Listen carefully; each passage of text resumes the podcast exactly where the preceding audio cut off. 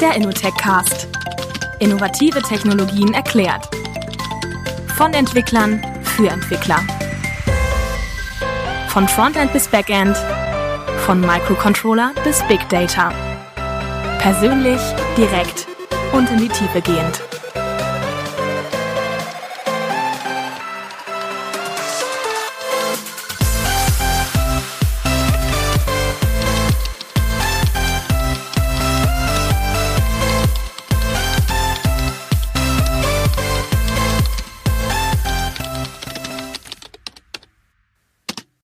Herzlich willkommen zur zwölften Folge des Innotechcasts, dem Podcast, der neue Technologien in der Tiefe erklärt. Und um eine spannende Technologie soll es auch heute gehen, auch wenn es vielleicht nichts ist, womit jeder von euch schon mal so gearbeitet hat. Denn wir wollen heute ein bisschen in ein ganz spezielles Themengebiet der Informatik absteigen, in dem ich auch relativ häufig schon gearbeitet habe. Denn es soll heute ein bisschen um Data Engineering gehen, das Arbeiten mit großen Datenmengen und vor allem um die Veränderung der letzten Jahre, von der Batch-Datenverarbeitung hin zur Echtzeitdatenverarbeitung.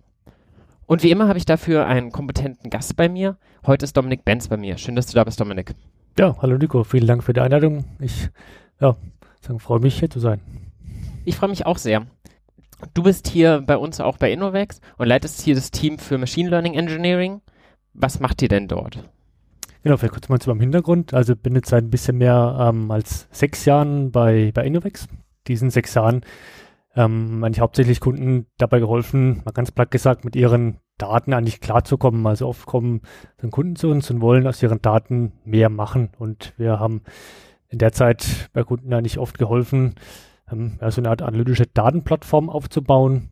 Die so eine Grundidee war dabei, meistens ähm, Daten aus verschiedenen Bereichen des Unternehmens quasi einmal zentral zusammenzuziehen und eigentlich auswertbar zu machen und so eigentlich auswertbar zu machen, dass man Mehrwert aus den Daten hat. Und die Methode, um daraus Mehrwert generieren zu können, sind eigentlich immer Methoden aus dem Bereich äh, Analytics, Machine Learning Engineering. Sagen, diese Art Projekte haben wir in den letzten sechs Jahren sehr häufig gemacht.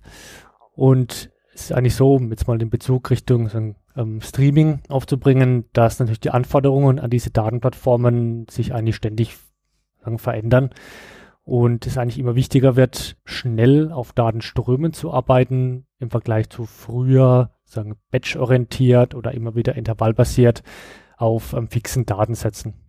Das heißt, bei euch im Projekt ist das Ziel meist, diesen Datenschatz zu heben, von dem man so häufig liest, der bei so vielen deutschen Unternehmen schlummern soll und so noch gar nicht wirklich genutzt wird, dass die irgendwie eine große Menge an verschiedensten Daten bei sich bereits haben, aber gar nicht genau wissen, was sie damit wirklich machen sollen.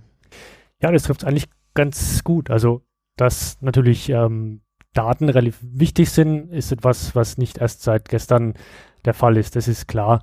Ähm, was sich natürlich ganz allgemein gesprochen ein bisschen mehr verändert hat, ist, dass ähm, sagen die Unternehmen einfach immer mehr Datenquellen haben, um sagen, Informationen aus verschiedenen Bereichen über ihre Kunden zu bekommen. Also immer mehr von dem, was die Kunden von einem Unternehmen machen, wird ja über Apps über Social Media eigentlich digital beobachtbar. Und was eigentlich viele Unternehmen da wirklich spannend finden, ist sozusagen aus diesen vielen Datenquellen so ein rundes Bild von ihrem Kunden zu gewinnen, um dann letztendlich dem Kunden eigentlich einen besseren Service oder ein besseres Erlebnis zu bescheren. Und dieses bessere Erlebnis ist eigentlich, ich glaube, genau das, was du mit Datenschatz sozusagen meinst. Also in den Daten steckt letztendlich so viel Information oder Hintergrund über die Kunden drin, dass es sich lohnt, diesen Datenschatz zu heben, um eben dadurch letztendlich ein besseres Produkt ähm, zu bauen. Das ist ein bisschen so der, der Hintergrund. Ja. Wenn du jetzt von großen Datenmengen redest, kannst du das quantifizieren? Reden wir da jetzt vom Terabyte, vom Petabyte, vom Exabyte-Bereich? Das ist eine sehr gute Frage. Also da gibt es auch den Namen Big Data dafür, wo immer ein bisschen die Frage ist, was dieses Big denn eigentlich bedeutet. Wie du gefragt hast, sind es Gigabytes, Terabytes, Petabytes. Ähm, was wir da bei unseren Kunden eigentlich immer wieder feststellen, ist, dass es die absoluten Riesendatenmengen, wie man sie vielleicht von Giganten wie Google oder Apple kennt, zumindest im deutschen Markt ähm, nicht ganz so oft gibt. Das heißt, da ist man eher, so was wir jetzt kennen, im Bereich Terabytes unterwegs. Was allerdings da auch mit reinspielt, ist die sagen, Komplexität der Auswertungen auf den Daten, weil auch wenn ich jetzt keine Petabytes an Daten habe, aber ich habe eine sehr, sehr komplexe Auswertung, ist auch oft so, dass ich da eigentlich andere Infrastrukturen brauche, um zum Beispiel irgendein komplexes Machine Learning Modell auszurechnen, zu berechnen, zu trainieren. Von dem her ist eigentlich ein ist eigentlich die Hauptherausforderung bei vielen Kunden gar nicht so sehr die riesige Datenmenge, sondern einfach die, sagen, die Tatsache, ähm, dass die Daten aus sehr, sehr vielen verschiedenen Quellen kommen, sehr, sehr unterschiedlich sein können ähm, und das, was ich mit den Daten machen will, die Auswertung, eigentlich sehr, sehr komplex und anspruchsvoll ist. Da kommt es vielleicht eher ein bisschen her. Das heißt, du sagst, die Daten kommen aus ganz unterschiedlichen Quellen und sind dementsprechend wahrscheinlich auch in ganz unterschiedlichen Strukturen. Es geht dann bei diesen Projekten, vermute ich jetzt mal, darum erstmal diese ganzen verschiedenen Quellen irgendwie aufzutun, zu bündeln, zu verstehen, wie kann ich die miteinander so verbinden, dass die dann eben gemeinsam einen Mehrwert haben, die sie so alleine nicht haben. Ja, also das ist wirklich einer der ganz zentralen Mehrwerte, den wir mit diesen analytischen Datenplattformen in den Unternehmen meistens ähm, schaffen, weil, ich habe gerade gesagt, die Unternehmen haben sehr viele verschiedene Daten aus möglicherweise sehr vielen unterschiedlichen Quellen. Das ist aber meistens so, dass diese Quellen auch nicht immer gleich zugänglich sind, sozusagen. Ähm, auf diese so Unternehmen kommen zum Beispiel, werden die Kundendaten von der einen Abteilung gemanagt, die anderen Daten, zum Beispiel Abverkaufsdaten, werden von anderen Abteilungen gemanagt. Was einen Analyst eigentlich interessiert, ist aber tatsächlich diese beiden Datentöpfe eigentlich zusammenzubringen und auch technisch in der Lage zu sein, auf diesen Daten zu arbeiten. Und deswegen ist eigentlich der erste Schritt beim Aufbau von so einer analytischen Datenplattform, wie du schon gemeint hast, eigentlich immer die Daten erstmal sagen, anzubinden. Das hört sich erstmal für äh, Leute, die aus dem Bereich Data Science kommen, vielleicht manchmal ein bisschen, ein bisschen langweilig an. Es hört sich so ein bisschen nach einem, nach einem Stecker an oder nach einem Schlauch, den man anschließt. Aber das, das Bild vom Schlauch ist nicht gar nicht so, so falsch. Also man muss erstmal quasi technisch eine Verbindung schaffen von der Datenquelle zu der neuen Datenplattform. Dabei ist natürlich auch wichtig, dass, wie gesagt, die Datenquellen sehr, sehr heterogen sein können. Das heißt, die Datenquellen können einerseits technisch über verschiedene APIs verfügbar sein, die Datenquellen können in verschiedenen Datenbanken vorliegen, also klassische relationale Datenbanken oder NoSQL-Datenbanken. Wir haben oft auch ganz klassische filebasierte Datenquellen bei den Kunden. Das heißt, man hat zum Beispiel ein Archiv ähm, mit Hintergrunddaten im JSON-Format oder im CSV-Format. Ähm, das heißt, also ganz platt gesagt, das sind eigentlich alle möglichen Daten an allen möglichen Stellen in allen möglichen Formaten und sind nicht so direkt kombinierbar. Und was einer der Hauptmehrwerte ist von so einer zentralen Auswerteplattform, ist eben die Daten zentral verfügbar zu machen, sie eigentlich so abzulegen, dass man sie technisch miteinander joinen kann, in also Beziehung setzen und dann eben daraus Mehrwert generieren kann. Das ist das klingt für mich jetzt ähnlich wie das, was man in vielen Unternehmen wahrscheinlich auch kennt mit einem Data Warehouse, was ja auch das Ziel hat, verschiedenste unterschiedliche Datentöpfe zu verbinden. Inwiefern ist das anders, was ihr macht zu einem Data Warehouse? Ja. Also oft ist es so, dass Unternehmen, dass die auch nicht komplett auf der ganz grünen Wiese starten mit einer neuen Dateninfrastruktur, sondern sie haben natürlich eine bestehende Dateninfrastruktur. Also die meisten unserer Kunden haben ein Data Warehouse, haben vielleicht auch verschiedene Datenbanksysteme. Äh, was diese neueren analytischen Datenplattformen ein bisschen auszeichnet, ist die Tatsache, ähm, dass sie vielleicht ein bisschen besser in der Lage sind, eben da diese vielen verschiedenen Datenformate zu ähm, integrieren. Also so ein klassisches Data Warehouse hat ja relativ klare Struktur. Das heißt, alles, was im Data Warehouse lebt, ist eine Tabelle zum Beispiel. Das heißt, ich habe was innerhalb von Data Warehouse auf verschiedene Bereiche, ja, vielleicht auch sagen, Rohdatentabellen, aber letztendlich muss ich für alles Spalten und Datentypen haben. Und die Stärke von den neuen Plattformen ist, dass ich das nicht immer zwingend brauche. Das heißt, in einer analytischen Datenplattform, die man zum Beispiel basierend auf Apache Hadoop aufbaut, kann man auch Rohdaten mehr oder weniger einfach so ablegen, ohne im ersten Schritt schon genau diese Tabellenstruktur jetzt mal drüberlegen zu müssen und kann dann erst im Nachhinein bei der Analyse auf äh, die Daten zugreifen und dann letztendlich äh, so verarbeiten, wie man, wie man es braucht. Also das heißt, an das, was in Data Warehouse reingeht, gibt es höhere Erwartungen an die, an die Struktur und diese höheren Erwartungen haben natürlich auch immer höhere Kosten zur Folge, neue Datenquellen anzubinden. In so einer neueren analytischen Datenplattform sind eben die Kosten der Anbindung oft erstmal kleiner und ich habe dann eben später ähm, die Möglichkeit, auf die Daten zuzugreifen und dann sozusagen diese, diese Daten direkt auszuwerten. Das heißt, im DWH, also in einem Data Warehouse, legt man sehr viel Wert darauf, dass die Daten schon am Anfang in einer Struktur sind, in einem gewissen Schema, wohingegen man dann bei so einer Big Data Plattform, wie ihr sie aufbaut, erstmal prinzipiell alles reinkippt und dann eben guckt, dass man sie nach und nach in weiteren Schritten miteinander vereinheitlicht, sodass man damit dann maschinelle Lernverfahren zum Beispiel trainieren könnte. Genau. Das ist auch so ein bisschen die, die Grundidee, also eine Bezeichnung von diesen Datenplattformen, über die wir gerade reden, ist ja auch die des Data Lakes. Und die Idee des Data Lakes war eigentlich genau das, dass man alle Daten, die man so hat, da erstmal reinkippt, also auch ganz bildlich in diesem See, ja, in diesen See da reinkippt und sich dann erst sozusagen später überlegt, was man denn wie mit diesen Daten tun möchte. Und dieser initiale Prozess des ersten Ablegens ist eben auf einer Plattform wie Apache Hadoop erstmal relativ günstig. Und ich kann auch auf einer großen Datenmenge, die ich, ich sage jetzt mal, einfach so abgelegt habe, mit ähm, Hadoop eigentlich immer noch relativ gut und relativ effizient ähm, arbeiten. Da kommt sagen, die Idee von dem Data Lake her. Was dabei natürlich der Punkt ist, was glaube ich auch viele Firmen merken, die so ein Data Lake aufbauen oder aufgebaut haben, ist, dass ich natürlich irgendwann schon an den Punkt komme, die Daten richtig interpretieren zu müssen. Also die Vorstellung, dass ich die Daten einfach irgendwie ablege und sie dann auf jeden Fall sofort gleich nützlich sind, die trifft aus unserer Erfahrung nicht ganz zu, weil ja dabei auch äh, es eine Rolle spielt, was die Daten tatsächlich bedeuten. Magst vielleicht mal kurz an einem, an einem Beispiel machen? Gerne. Das Beispiel der, der Kassendaten, weil wir auch einige Kunden haben aus dem Bereich Retail und bei den Kunden aus dem Bereich Retail sind eben ihre Abverkaufsdaten, also die Kassenbons sehr, sehr wichtig. Und so ein Kassenbon kann man sich vorstellen, jeder kennt es ja von der Kasse, da steht drauf, was man gekauft hat, die verschiedenen Artikel, der Preis, die Menge, die Filialnummer, ähm, das Datum, vielleicht der Name von der Kassiererin, also alles, alle Daten, die so während eines Verkaufsvorgangs wichtig sind, stehen im Prinzip auf diesem Kassenbon.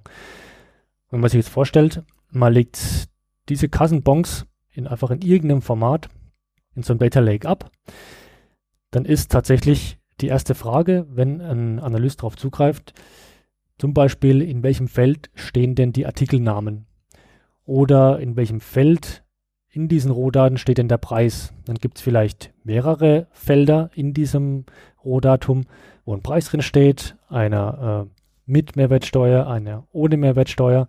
Und das heißt, letztendlich muss ein Analyst, wenn er auf diesen Rohdaten arbeitet, dann doch ganz gut wissen, was in den Daten drinsteckt. Und sprich, irgendwann äh, muss ich die Daten interpretieren und vielleicht auch in so ein relationales Format bringen.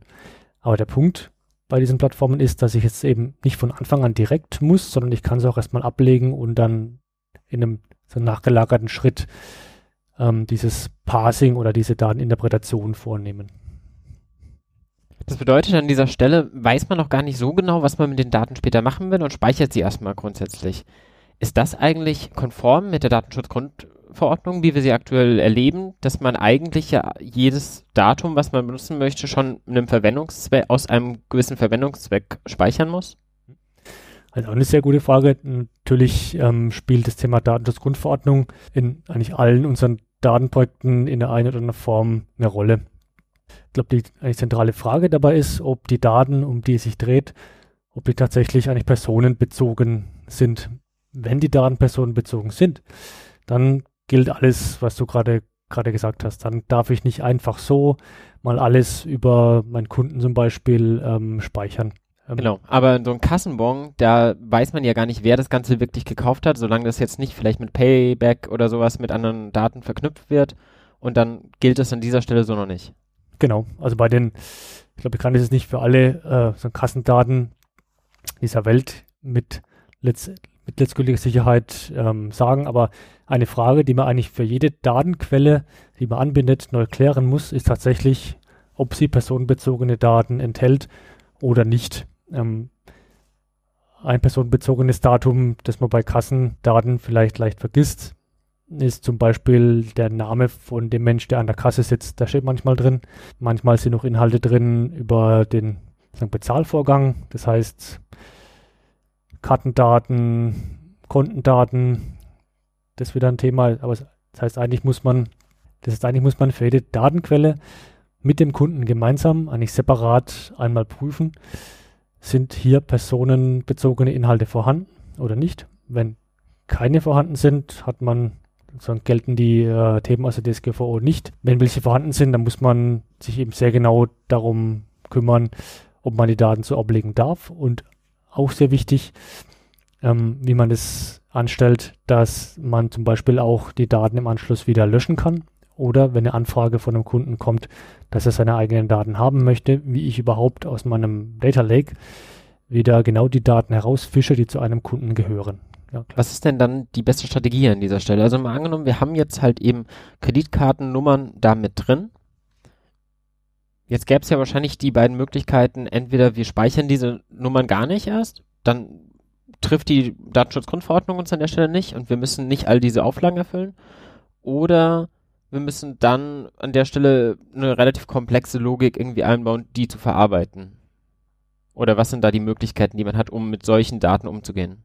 Ja, also aus einer sagen, Technikersicht hat man eigentlich, das ist eigentlich wenig verwunderlich, aber hat man die wenigsten Probleme, wenn man es schafft, so wenig wie möglich personenbeziehbare Daten in seine Plattform einzuverleiben, sage ich mal. Also wenn man es schafft, die Daten so zu anonymisieren, dass es auch nach der DSGVO okay ist, fällt da gleich bei der Datenvereinnahmung so zu filtern, dass keine personenbeziehbaren Daten mehr enthalten sind.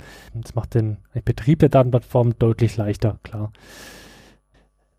Es gibt natürlich Fälle, wo es einfach um den Kunden geht und dann muss man sich tatsächlich überlegen, wie man das auch technisch regelt. Wir machen das ja oft so, dass wir in diesen Datenplattformen auch mehrere sagen, Bereiche einrichten. Und zwar Bereiche einerseits für nicht personenbeziehbare Daten und Bereiche für personenbeziehbare Daten die dann auch mit den entsprechenden Rechten ausgestattet sind.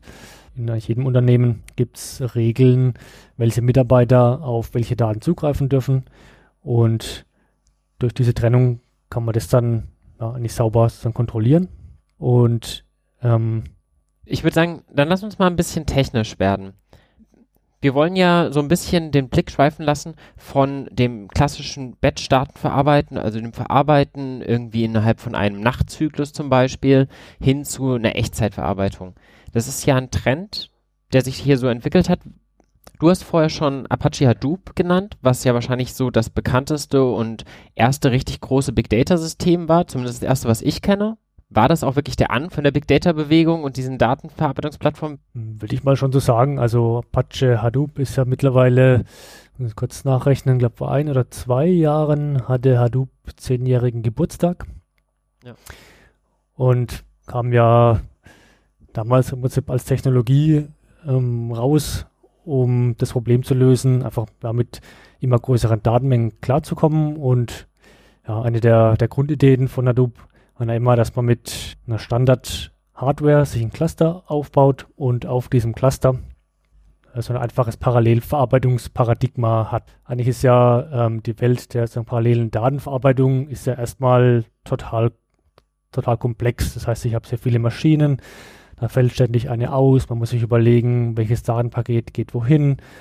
Man hat vielleicht unterschiedliche Zeiten auf einzelnen Rechnern. Das heißt, eigentlich ist Parallel-Datenverarbeitung erstmal sehr, sehr, sehr, sehr komplex. Man muss sich eigentlich um sehr viel selbst kümmern. Und Hadoop war ein Framework, das da relativ viel wegabstrahiert hat. Das heißt, man musste in der allerersten Form nur zwei einfache Funktionen programmieren, eine Map-Funktion, eine Reduce-Funktion.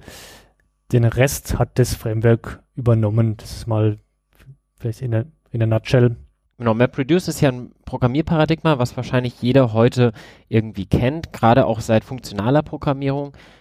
Eine Map-Phase, also ich wende eine Art von Transformation auf meinen Daten an und anschließend eine Reduzierphase, wo ich eine Art Gruppierung mache, wo ich verschiedene Informationen zusammenfasse. Das ist im Wesentlichen das Verfahren von MapReduce, oder? Genau, kann man eigentlich so, so zusammenfassen. Und das, der wichtige Punkt ist natürlich, dass es sich eigentlich für denjenigen, der damit arbeitet, für den wirklichen Programmierer, wirklich darauf beschränkt, eigentlich zwei Funktionen zu implementieren und eben der Rest wird von dem Framework eigentlich, eigentlich abgenommen. Du hast vorher schon erwähnt, dass der Gedanke von Hadoop, wie es dann als Plattform, als Ökosystem entstanden ist, war mit ganz einfacher Hardware zu rechnen, wohingegen man für so ein DWH, für eine große Datenbank, meist teure spezielle Server von Oracle oder ähnlichen kaufen musste, weil der Gedanke, okay, diese Datenverarbeitung ist einfach zu teuer für viele Daten, mit denen wir hier arbeiten, für diese großen Mengen. Und deswegen wollen wir das mit standardgünstiger Hardware machen. Oder was war die Hauptmotivation, so eine neue Plattform neben einer klassischen DWH zu erschaffen? Also wo die ursprüngliche Motivation herkommt, ist eine, ist eine gute Frage. Datenbanksysteme, die, eigentlich damaligen und die Datenbanksysteme heutzutage sind sehr, sehr mächtig, haben aber auch teilweise hohe Lizenzkosten. Und gerade wenn die Datenmenge, die ich verwalte, sehr, sehr groß wird, werden eben diese Kosten auch dementsprechend schnell relativ groß. Also letztendlich kommt natürlich Hadoop ursprünglich aus, aus Bereichen, wo die Datenmengen wirklich sehr, sehr groß waren und dementsprechend die Kosten, um diese Daten jetzt mal klassisch abzulegen, eigentlich sehr, sehr groß gewesen wären. Und das heißt, die Idee damals war, war eben ja, eine Art offene sagen, Plattform zu schaffen mit einem einfachen Programmierparadigma, auf der man eben auch die großen Probleme lösen kann. Also der Ausgangspunkt war ja, wollten uns ein bisschen angucken, der Weg vom Batch-Processing hin zum Realtime-Processing. Und Hadoop ist natürlich eine Option, Batch-Processing zu machen. Gibt auch noch andere Optionen, aber der Punkt oder quasi die neuen Anforderungen, die wir eigentlich in den Datenplattformen sehen, das eigentlich Hauptinteresse der Kunden oft ist, dass die Batch-Zyklen eigentlich immer, immer kleiner werden sozusagen. Also die, wenn ich eine, so eine klassische Batch-Verarbeitung habe, habe ich ja immer einen fixen Datensatz und ähm, ich habe einen Batch-Job, der auf diesem Datensatz läuft und der die Daten transformiert und der die Daten wegschreibt. Und das heißt, ich habe immer auch, wenn ich auf die Ergebnisdaten zugreife, immer halt nur die Daten des letzten Laufes und mal dann vielleicht Läufe, die sind nächtlich, Läufe, die sind täglich und die Daten, die ich sehe, sind eben dementsprechend ähm, so aktuell, wie der Batchlauf halt eben ist. Und das heißt, wenn ich das jetzt richtig verstanden habe, hat man eine gewisse Datenmenge, die über den Tag sich so ansammelt, die dann in diesem Rohdatenformat herumliegt. Du hast erwähnt, es können irgendwie JSON-Daten sein oder irgendwelche XMLs. Und dann wendet man darauf diesen MapReduce-Algorithmus an, der darauf zum Beispiel einzelne Daten, wie zum Beispiel personenbezogene Daten daraus entfernt oder irgendwelche Formate verändert in dieser Map-Phase und anschließend der Reduce-Phase diese Daten zusammenfasst. Und das dauert eine gewisse Zeit und das kann man dementsprechend dann nur zum Beispiel nächtlich laufen lassen, um am nächsten Tag diese Daten zu haben. Aber dadurch ergibt sich eben das Problem, dass man immer einen Tag Zeitversatz hat gerade wenn die, in die Datenplattformen eben relativ große Datenmengen einfließen, ist der eigentlich Grundgedanke des Batch Processing, das was du eigentlich gerade beschreibst. Also ich habe halt einen Datenprozess, der diese Daten in irgendeiner Form nicht aufbereitet, der da zum Beispiel äh, Felder rauspasst, gewisse Felder sozusagen bereinigt oder anreichert oder Datenquellen kombiniert, um sie in der Form zur Verfügung zu stellen, die mich tatsächlich interessiert. Und ähm, es muss jetzt nicht immer eigentlich zwingend MapReduce sein. Die, die Grundidee ist aber immer, wie du sagst, dass meine Datenaufbereitung so in Anführungszeichen teuer oder aufwendig ist, dass ich sie eben in, in Zyklen durchführe. Das heißt, ich warte zum Beispiel einen Tag, äh, bis alle Kassendaten aufgelaufen sind ähm, und verarbeite dann alle Kassendaten des gestrigen Tages und stelle sie in einer Form zur Verfügung, mit der die Analysten arbeiten können wenn man von so einem Prozess redet, wie du ihn gerade beschreibst, dann wird er ja häufig ETL genannt. ETL steht für Extract, Transform, Load. Was kann ich mir denn darunter irgendwie konkret vorstellen?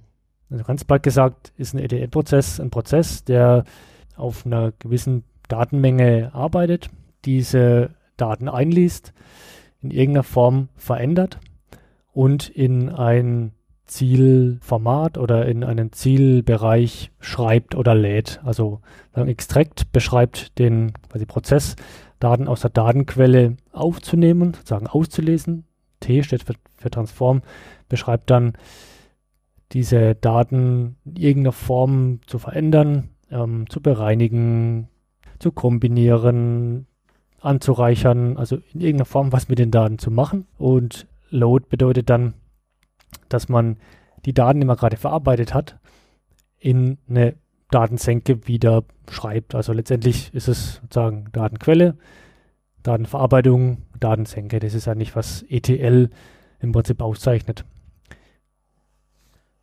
Gut, und diese Verarbeitung lassen wir nächtlich laufen. Du hast gerade schon erwähnt, dass wir jetzt das Problem haben von diesem Zeitversatz. Wieso ist das ein Problem? Genau, also Zeitversatz und vor allem Zeitstempel sind wahrscheinlich äh, jedem ein, ein, Begriff, der schon mal mit dieser Art Datenstrecken gearbeitet hat. Ähm, meine Vorstellung zum Beispiel wäre, dass ein Zeitstempel das Zeit, der Zeitpunkt ist, wo die Daten entstanden sind und ein Zeitversatz ist dann der Unterschied in der Zeit von ich will sie jetzt benutzen und sie wurden erstellt. Stimmt das? Hm, so grob, ja. Also ich würde erstmal sagen, Zeitversatz mal ganz allgemein definieren als einen Unterschied zwischen zwei Zeitpunkten. Und die spannende Frage ist jetzt natürlich, welche Art Zeitpunkte gibt es jetzt denn? Und da ist vielleicht auch das Beispiel der Kassendaten ganz greifbar, weil wenn man sich jetzt vorstellt, ähm, man geht in den Einkaufsmarkt und kauft dort etwas, dann ist der Zeitpunkt, zu dem ich gerade an der Kasse stehe und das, was ich gekauft habe, gerade bezahle, ist etwas, was man in der Datenwelt als die Event Time bezeichnet. Also was ist der Zeitpunkt, zu dem das Event eigentlich passiert ist. Das heißt, zu welchem Zeitpunkt war ich im Supermarkt und habe etwas gekauft. Und dieser Zeitstempel ist was, das von den meisten Kassensystemen natürlich eigentlich aufgenommen wird. Und das heißt, wenn man sich so einen Kassenbon vorstellt, wird jeder kennen, wenn man einkauft in einem Supermarkt, dann steht da immer der Zeitpunkt drauf, wann man den Kauf getätigt hat. Das ist die, die Eventzeit. Gut, jetzt sind wir so weit, dass wir einen Kassenbon haben, da steht drauf, wann der Kauf stattgefunden hat. Jetzt ist dieser Kassenbon aber natürlich noch nicht durch alle Systeme des Markts durchgewandert. Gibt da eigentlich da auch wieder verschiedene Schritte. Also die Kassiererin muss vielleicht was tippen oder was einscannen. Dann wird der Kassenbon vielleicht von einem zentralen Kassenserver im Markt angenommen und wird dann letztendlich irgendwann an die, an die Zentrale geschickt. Und irgendwo in der Zentrale wird dann dieser Bon aufgenommen und landet dann ganz am Ende irgendwann in unserer Datenplattform.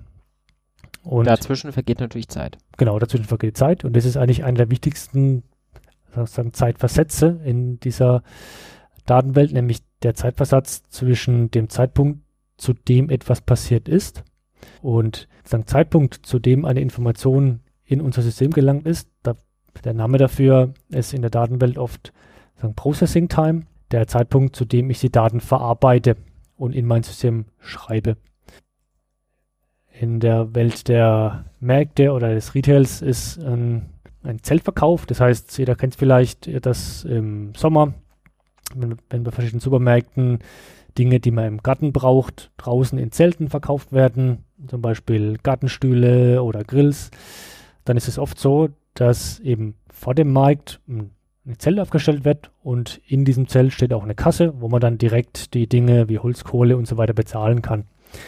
Also eine temporäre improvisierte Kasse, die man halt nur eben im Sommer braucht, wenn man eben entsprechende Sommerware verkauft. Genau. Und das ist oft auch oder kann auch oft, je nachdem, eine, eine ganz normale Kasse aus dem Markt sein, die man zu diesem Zeitpunkt rausholt, woanders hinstellt. Der Punkt bei diesen Zeltverkäufen ist, dass dabei in den meisten Fällen ähm, die Kasse, während sie im Zelt steht, tatsächlich offline ist. Das heißt, wenn ich dort was kaufe in diesem Zeltverkauf, kann die Kasse den Kassenbon nicht direkt in die Zentrale schicken, sozusagen. Das heißt, die äh, Kasse im Zelt speichert sich alle Kassenbons, die so anfallen, einfach in ihrem internen Speicher, ohne sie weiterzuschicken. Was dann ab und zu mal vorkommen kann, ist, dass der Zeltverkauf vorbei ist und die Kasse wird dann einfach ins Lager gestellt und niemand denkt erstmal an die Kasse. Tage oder Wochen oder Monate später wird die Kasse dann wieder rausgeholt, weil man vielleicht, weil es ja viele Kunden im Laden hat und eine zusätzliche Kasse braucht.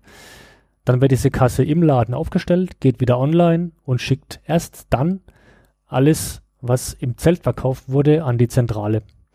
Ja. Und das heißt, mit diesen äh, Nachzüglern muss man eben auch klarkommen. Um, um da nochmal kurz reinzukrätschen, ähm, anderes gutes Beispiel, was immer sehr pragmatisch ist, ähm, wenn man sich den Unterschied da vorstellen möchte in diesem Zeitversatz, ist, mein, mein WhatsApp zum Beispiel, wenn ich jemand eine Nachricht schreibe, dann habe ich immer so einen ersten Haken. Das wäre in dem Fall zum Beispiel unsere Event-Time. Und dann gibt es irgendwann den zweiten Haken, wenn die, da, wenn die Informationen bei meinem anderen ankommen.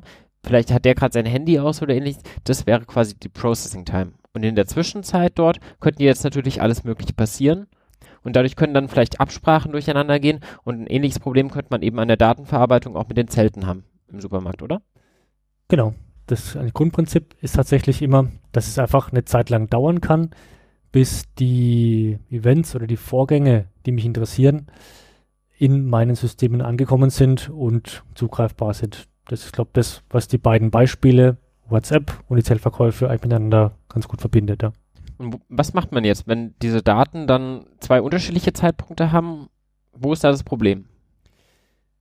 Also das Problem ist letztendlich, dass meisten Analysen, die man so standardmäßig auf diesen Daten macht, über einen gewissen Zeitraum laufen. Das heißt, wenn wir so dann bei dem Beispiel Kassendaten bleiben, eine wichtige Kennzahl, die man aus, aus Kassendaten berechnen kann, ist zum Beispiel der Umsatz, den ich in der letzten Woche gemacht habe, oder der Umsatz, den ich im letzten Tag gemacht habe, oder der Umsatz der letzten Stunde. Und wenn ich sowas tue, das heißt, wenn ich zum Beispiel den Umsatz über einen gewissen Zeitbereich ausrechne und diese Zahl zur Verfügung stelle, dann möchte ich mir natürlich eigentlich auch sicher sein, dass ich für diesen Zeitraum alle Daten erhalten habe.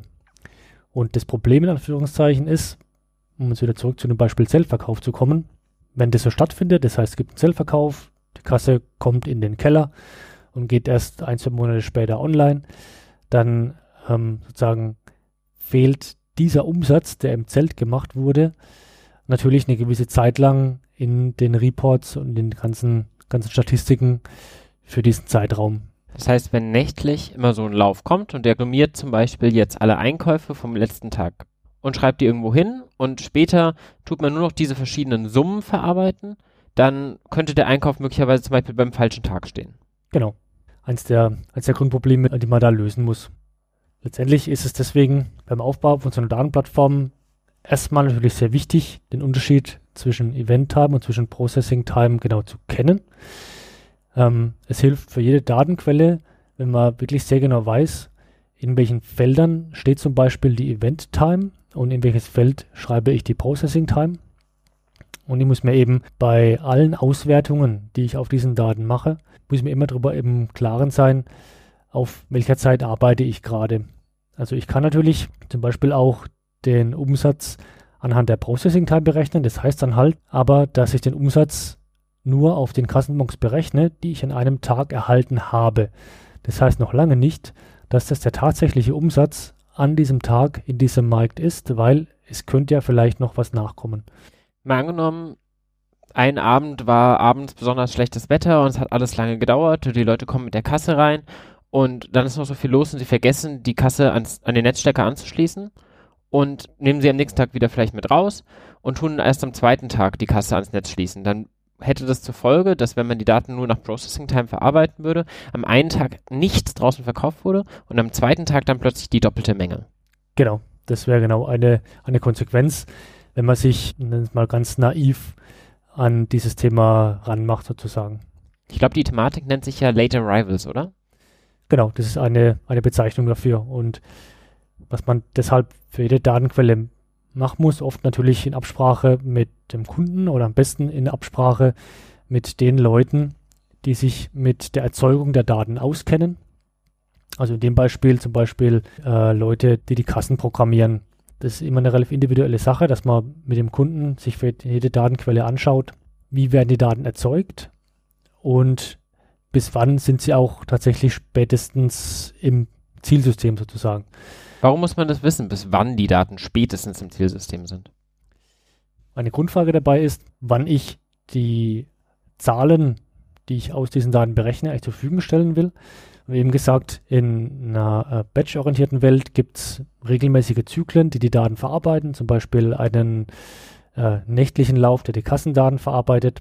Möchte ich natürlich wissen, wie weit muss ich zurückgucken, um alle Nachzügler zu, zu erwischen sozusagen. Und wenn ich jetzt eine Aussage habe von jemand, der die Datenquelle gut kennt, dass zum Beispiel ein, ein Kassenbon spätestens immer sieben Tage zu spät kommt, in Anführungszeichen, dann weiß ich, wenn ich einen nächtlichen Lauf habe und zum Beispiel in diesem nächtlichen Lauf immer die letzten sieben Tage verarbeite, dass ich dann über die Zeit an die korrekten endgültigen Zahl komme.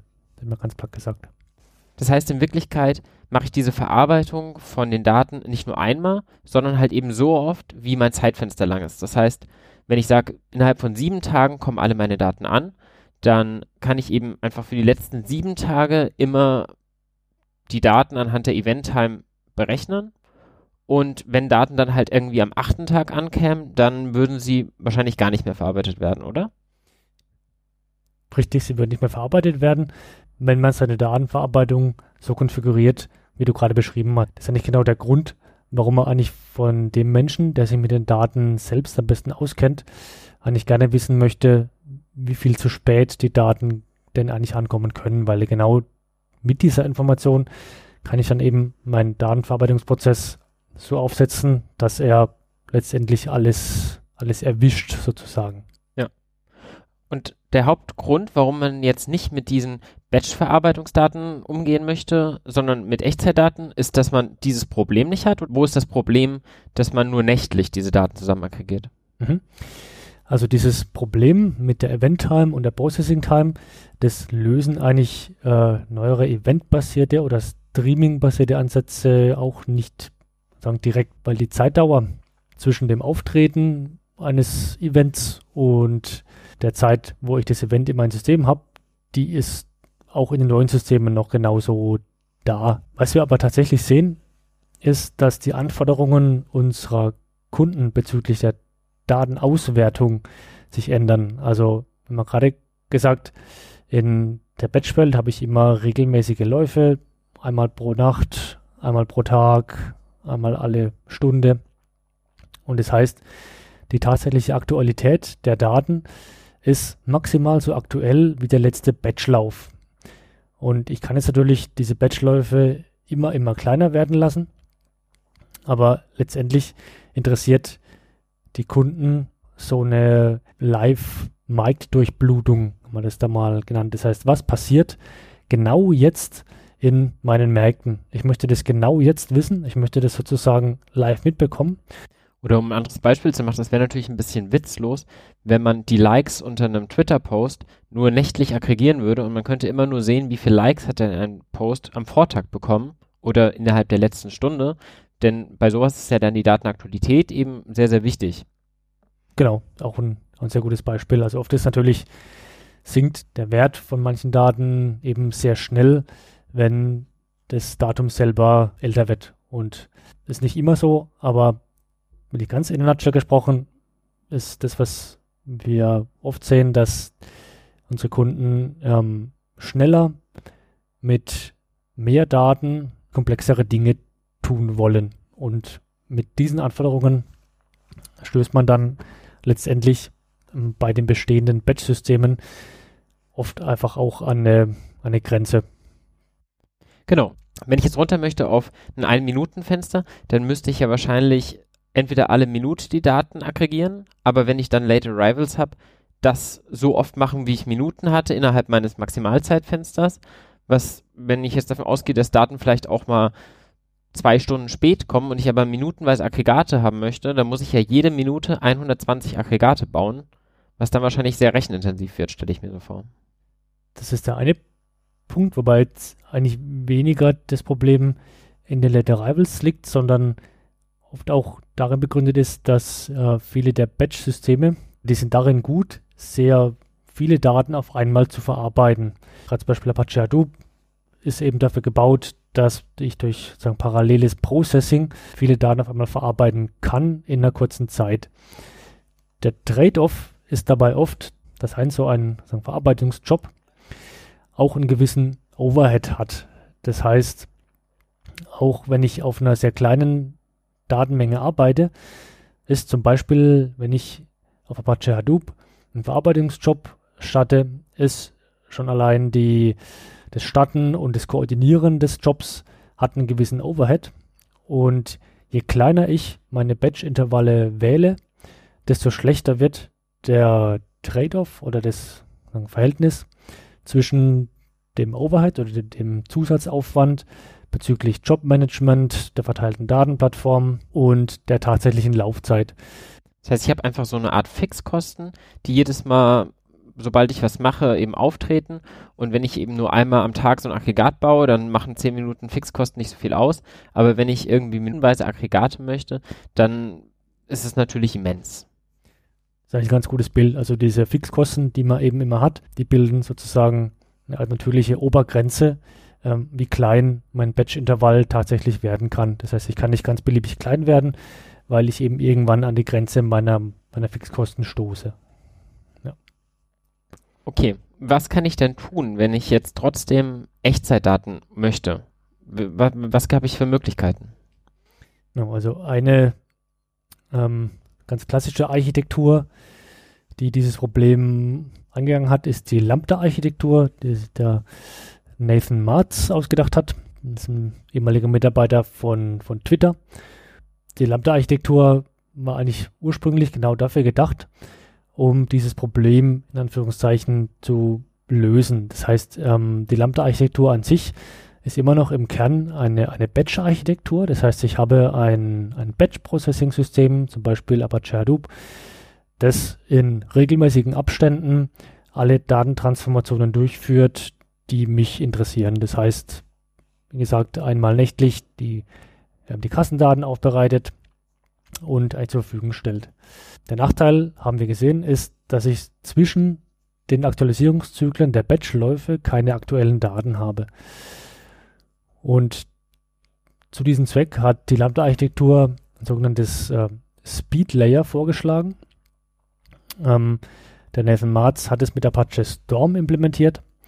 Und die Idee des Speed Layers war es, auf eine andere Technologie zu setzen, die wirklich direkt auf Datenströmen arbeitet, vielleicht auf, dort auch erstmal ein bisschen kleinere Datenmengen verarbeitet, aber die Daten wirklich kontinuierlich verarbeitet und im Zielsystem zur Verfügung stellt.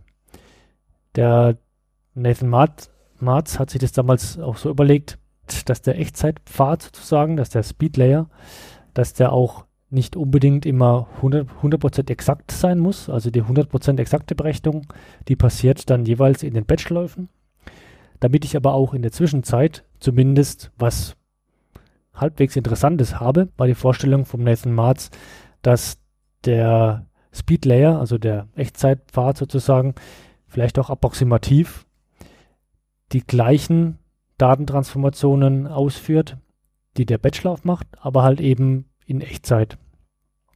Und das sind eigentlich die zwei sozusagen Äste oder die zwei Pfade der Lambda-Architektur. Das heißt, wenn ich das richtig verstanden habe, mache ich eigentlich auf der einen Seite dasselbe wie bisher. Ich mache eine Batch-Verarbeitung, die nächtlich, stundenweise oder ähnliches Aggregate baut, aber ich möchte noch Informationen innerhalb einer kleineren Zeiteinheit als diese größeren Blöcke haben. Und dafür gucke ich dann eben immer in diesen Speed Layer, wo die Daten quasi in Echtzeit verarbeitet werden. Genau, so kann man sich das eigentlich vorstellen. Also letztendlich ist der Speed Layer dazu gedacht, genau immer die, die Lücke zu füllen zwischen diesen Zeitblöcken, hattest du es genannt, die zwischen zwei äh, Batchläufen da sind, sozusagen. Warum brauche ich denn dann überhaupt noch die Batchläufe, wenn ich doch in dem Speed Layer schon immer quasi aktuelle Informationen habe? Mhm. Also die Idee, also die Lambda-Architektur ist mittlerweile auch schon ein bisschen betagt, sozusagen. Da hat sich auch bezüglich der verfügbaren Technologien einiges getan. Ähm, die Lambda-Architektur an sich ist von ihrer Herangehensweise vielleicht auch ein Stück weit akademisch, aber die quasi zugrunde liegenden Gedanken vom Nathan Martz waren eigentlich die, dass es eigentlich kaum möglich ist, eine Realtime-Verarbeitung genauso exakt und präzise einzurichten, wie es die Batch-Verarbeitung kann. Das ist vielleicht eine Voraussetzung, die man bei den heutigen Frameworks nicht mehr ganz so unterschreiben würde, aber da kommt diese Architektur tatsächlich her. Wir haben jetzt gesagt, Hadoop ist ungefähr 11, 12 Jahre alt. Wann hat man diese Lambda-Architektur eingesetzt, wenn du jetzt sagst, sie ist ein bisschen in die Jahre geraten? Das ist eine gute Frage. Also ich würde das ungefähr so 2008, 2008, 2010 oder sowas verorten. Auf jeden Fall war das der, das Hauptproblem, dass man damals nicht in der Lage war, die Daten schnell genug zu verarbeiten, um sie eben exakt im Speedlayer zu berechnen und deswegen hat man sich an der Stelle mit so einer groben Schätzung begnügt. Aber das hat sich scheinbar inzwischen geändert. Genau, also die Programmiersprache oder das Framework, das der Nathan Marz damals für den Speedlayer vorgeschlagen hat, war Apache Storm. Ähm, das ist ein Event Processing Framework, das eben in der Lage ist, auf Datenströmen zu arbeiten. Das heißt, ähm, das eigentlich Grundprinzip ist nicht mehr, dass ich immer auf einer eigentlich fixen Datenmenge, wo ich genau weiß, was in der Datenmenge enthalten ist, arbeite, sondern ich arbeite jetzt halt auf einem Datenstrom. Und neuere Frameworks, also insbesondere das Aufkommen von Kafka und auch das Aufkommen von Spike und Spike Streaming, haben dazu geführt, dass eigentlich in der, in der Zwischenzeit die Streamprozessors immer besser, immer leistungsfähiger geworden sind und diese ursprüngliche akademische Annahme, dass man eigentlich im Speedlayer immer nur so eine grobe Pi mal Daumenverarbeitung machen kann, würde ich eigentlich für die heutigen Frameworks auch nicht mehr so hundertprozentig unterschreiben.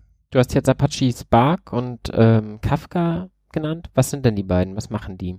Das ganze Thema der eventbasierten Verarbeitung oder das, die Welt der eventorientierten Systeme hat eigentlich mit dem Tool namens Apache Kafka nochmal einen relativ starken Boost bekommen.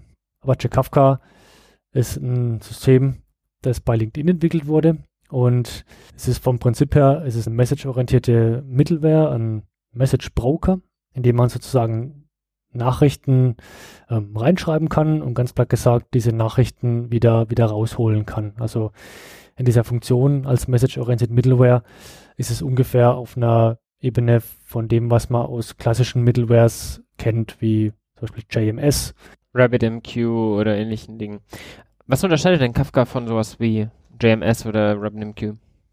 Genau, also der wichtigste Unterschied, bei einem Meetup hat man immer gesagt, Kafka ist so eine Art äh, Twitter oder eine Mischung aus einer Middleware und einer Datenbank. Also die viele der klassischen Middlewares, wir haben eben schon RabbitMQ oder TIPCO oder andere JMS-basierte Systeme angesprochen, sind eigentlich dafür gemacht, um eine Nachricht effizient von A nach B zu transferieren. Während Kafka auch dafür gemacht ist, größere Mengen von Nachrichten zwischen zu puffern, sozusagen. Okay, das heißt, die einen wollen nur als ganz kurzer Zwischenspeicher fungieren und Kafka ist dann eher in der Lage, auch ganze Berge an Daten bei sich erstmal zu halten und auf, auf ewig zu halten oder müssen die dann schon irgendwann wieder abgeholt werden?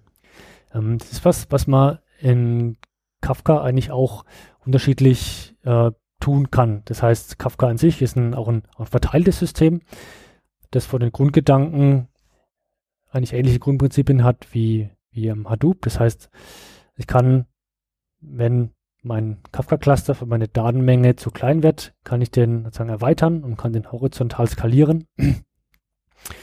Und das heißt, ich kann eigentlich von der Grundarchitektur eine beliebig große Datenmenge in Kafka ablegen. Die kleinste Einheit, in die eigentlich Kafka unterteilt ist, sind sogenannte Topics.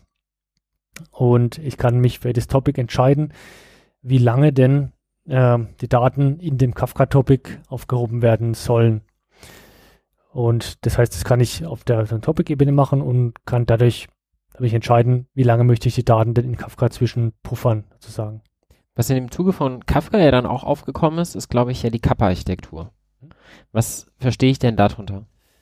Genau, also die Kappa-Architektur wird mal so ein bisschen als Weiterentwicklung der Lambda-Architektur, dass man den Batch-Teil mehr oder weniger komplett äh, weglässt sozusagen. Das heißt, ich halte alle meine Daten, die mich interessieren, sprich alle Events, alle Messages, dann behalte ich einfach unendlich lange in einem Message Store vor, zum Beispiel in Kafka.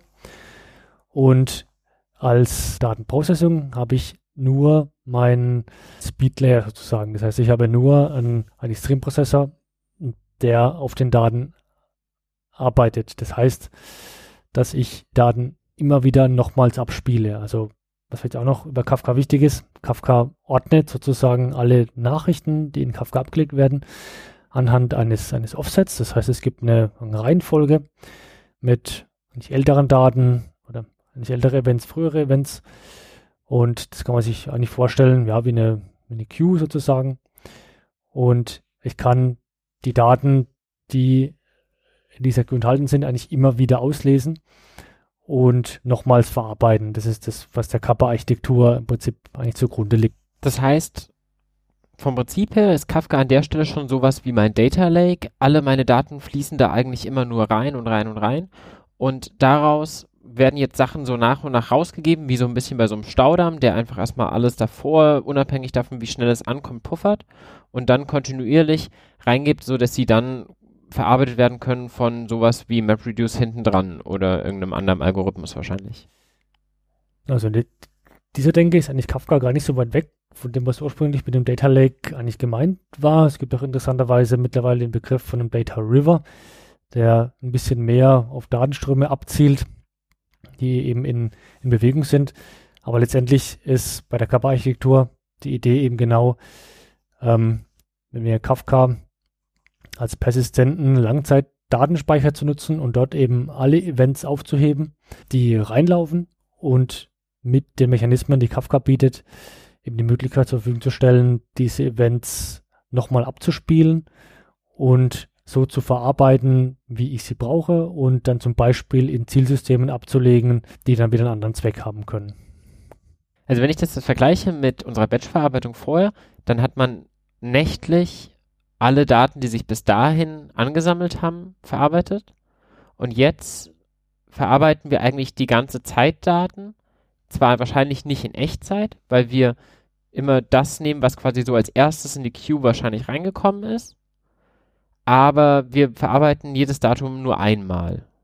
Wohingegen wir vorher immer wieder die Aggregate wiederholt ausführen mussten, damit wir mit diesen Late Arrivals umgehen konnten einen wichtigen Hauptunterschied, hast du gerade schon genannt. Also bei einer Batch-Verarbeitung gibt es eben Zyklen, in denen ein Batch-Job läuft und auch ganz wichtig Zyklen, in denen er eben nicht läuft. Also das heißt, ich stoße einen Batch-Job an, dann hat er eine gewisse Laufzeit, sagen verarbeitet zum Beispiel Daten von einem Tag und ist dann auch fertig, wenn die Daten von einem Tag verarbeitet hat.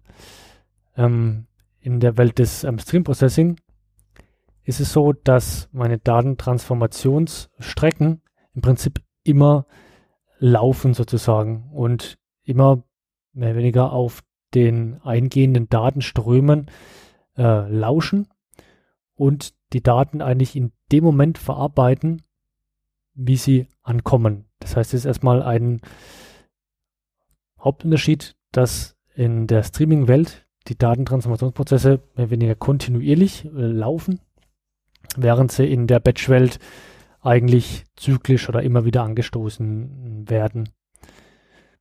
Wir haben vorher bei den Batch-Verarbeitungen aber gesagt, dass es quasi solche Fixkosten gibt, weshalb wir nicht zum Beispiel minutenweise Aggregate bauen können, weil es dann einfach zu lang dauern würde. Wie hat sich das denn jetzt geändert, wenn wir jetzt quasi die ganze Zeit Daten reinbekommen? Das ist eine gute Frage. Also das eine ist natürlich, dass die äh, Fixkosten für einen Batch-Job ja genau an der Stelle entstehen, wenn ich den Job starte, eben um, um im Cluster zum Beispiel nachzugucken, auf welchem Rechner ist denn gerade was frei zur Verarbeitung, um die Datenpakete zuzuweisen, also einfach mehr weniger initialen Aufwand haben zur Initialisierung, zur Koordination. Diesen initialen Aufwand hat natürlich ein Stream Processing Job auch, aber eben auch nur am Anfang, wenn man diesen Stream Processing Job einmal startet sozusagen. Das heißt, die, die Frameworks sind eigentlich so gestrickt, dass sie eben während dem Processing genau diesen Zusatz-Overhead eben nicht mehr haben. Dadurch, dass sie eigentlich kontinuierlich laufen, kann man sich auch vorstellen, dass Dinge wie Nachschauen, wo etwas frei ist, ähm, Zuordnung von Jobs zu, zu Worker Nodes, dass ich die eben nicht während meines kontinuierlichen Processings machen muss, sondern einmal am Anfang, genau wie beim Batch-Job. Also man kann sich vielleicht ein bisschen vorstellen, dass ich einfach einen ewig laufenden Batch-Job habe. Vielleicht ist das ein ganz gutes Bild, das ist Wegfallen des, des Overheads ganz gut, ganz gut erklärt. Aber das klingt jetzt auch nach einem ganz anderen Verfahren. Das heißt, an der Stelle benutze ich jetzt nicht Hadoop oder nicht MapReduce, um konkret zu sein, sondern andere Technologien. Genau. Es gibt eine Vielzahl von Systemen, eins habe ich schon erwähnt, was ursprünglich von Nathan Miles gebaut wurde, ist ähm, Apache Storm. Gerade im Bereich Kafka ist noch ein System ähm, sehr wichtig geworden in letzter Zeit. Das ist ähm, Kafka Streams, was mir die Möglichkeit bietet, auf Daten, die in Kafka vorliegen, ein Stream Processing zu machen. Das heißt, also kontinuierlich mit Daten zu arbeiten, die nach Kafka reingeschrieben werden. Und es gibt noch eine Vielzahl anderer Streaming-Systeme. Ähm, wir haben schon Apache Spike angesprochen. Apache Spike ist ja ein sehr großes, mächtiges Framework, ein Cluster Computation Framework mit verschiedenen Komponenten. Und eine Komponente von Apache Spike ist auch Spike Streaming, was ähm, eben auch ermöglicht, in einer, einem, einem Datenstromparadigma ähm, auf Daten, Daten zu arbeiten. Wenn wir da schon dabei sind, würde ich noch Apache Flink auf jeden Fall nennen, gerade weil es so ein schönes deutsches Unternehmen ist, ähm, ein Startup, was aus, sich aus der TU München entwickelt hat, ein besonders schönes Logo hat mit diesem bunten Eichhörnchen und was ja vor kurzem von Alibaba gekauft wurde und entsprechend wahrscheinlich auch da weiterentwickelt wird und einer der Vertreter für dieses Streaming-Verfahren ist. Wie gehen denn diese Verfahren jetzt um mit den Problemen, die wir bei der Batch-Welt hatten? Also zum Beispiel, was macht so ein Verfahren, wenn die Daten von unserem Zeltverkauf, von unserem Supermarkt erst zwei Tage zu spät ankommen. Ist das mal grundsätzlich so, dass die meisten dieser, dieser Stream Processing Frameworks über eine Programmiersprache anprogrammiert werden. Das heißt, wenn ich zum Beispiel einen Kafka Streams Job programmiere, dann kann ich es zum Beispiel in der Programmiersprache ähm, Java tun. Das ist mal das erste, was ich, ich habe dann eine, eine API, die ich nutzen kann, um meine Datenstromverarbeitung sozusagen auszudrücken oder aufzuschreiben. Die API bietet mir verschiedene Primitiven an, um Datenverarbeitung auszudrücken. Zum Beispiel kann ich einen Datenstrom aggregieren, ich kann einen Datenstrom joinen, ein bisschen das, was man aus der SQL-Welt kennt. Und der Punkt ist, um auf, seine Frage zurückzukommen, dass diese Frameworks teilweise eben genau diesen Unterschied zwischen Event Time und Processing Time einfach schon von Haus aus können. Also ich kann zum Beispiel in Kafka Streams, kann ich ähm, über eine Konfiguration ein Feld angeben und damit die Datenstromverarbeiter darauf hinweisen, in welchem Feld denn die Eventzeit ähm, drinsteckt. Und dann muss ich in Anführungszeichen nur noch in der Konfiguration sagen, wie lange ich denn maximal warten will auf die Nachzügler und den Rest handelt das Framework sozusagen unter der Haube. Also ganz allgemein will ich mal sagen, dass äh, viele der moderneren Stream-Prozessoren eben schon durch interne Mechanismen in der Lage sind, mit Event Processing Time umzugehen und diese Aggregationen eben so zu machen, dass der Zeitverzug dabei eigentlich mehr oder weniger automatisch und korrekt gehandelt wird, sozusagen. Genau, also vielleicht noch ein Punkt, der in der neuen eventgetriebenen Welt wichtig ist, ist das Thema Event Sourcing. Das heißt, ganz grundsätzlich ist es also, ich aus der Datenquelle ähm, verschiedene Events bekomme, kann ich natürlich einmal ähm, dieses Event einlesen und dieses Event führt dann zu einer bestimmten Zustandsveränderung und ich kann dann einfach nur den geänderten Zustand ähm, wegschreiben. Das heißt, um mal ein ganz konkretes Beispiel zu nennen, wenn ich die Datenquelle habe, ähm, die meine Kundenstammdaten verwaltet, ist es vielleicht so, dass diese, dass ein Kunde seine seine E-Mail-Adresse ändert. Die ähm, Datenquelle schickt mir einfach diese Änderung sozusagen zu. Das heißt, ich bekomme von dem Kundenstammsystem eine Nachricht, hallo, der Kunde Peter hat jetzt eine neue E-Mail-Adresse. Und ich kann jetzt entweder dann zum Beispiel diese neue E-Mail-Adresse einfach in meine eigene Datenbank eintragen und die alte E-Mail-Adresse wegwerfen, mit einem Update zum Beispiel. Die Idee beim Event Sourcing ist aber, dass ich immer alle Events, die ich von der Quelle bekomme, mehr weniger eins zu eins aufhebe. Und wenn ich mir einfach immer alle Änderungsevents aufhebe, kann ich mir immer, wenn ich die Abfolge aller Änderungsevents angucke, immer den jeweils letzten gültigen Stand herstellen. Also das ist ein bisschen die Idee von dem Event Sourcing, dass ich mir zur zeitlichen Abfolge aller Änderungen immer eben den letzten Stand weniger ähm, wiederherstellen kann, sozusagen.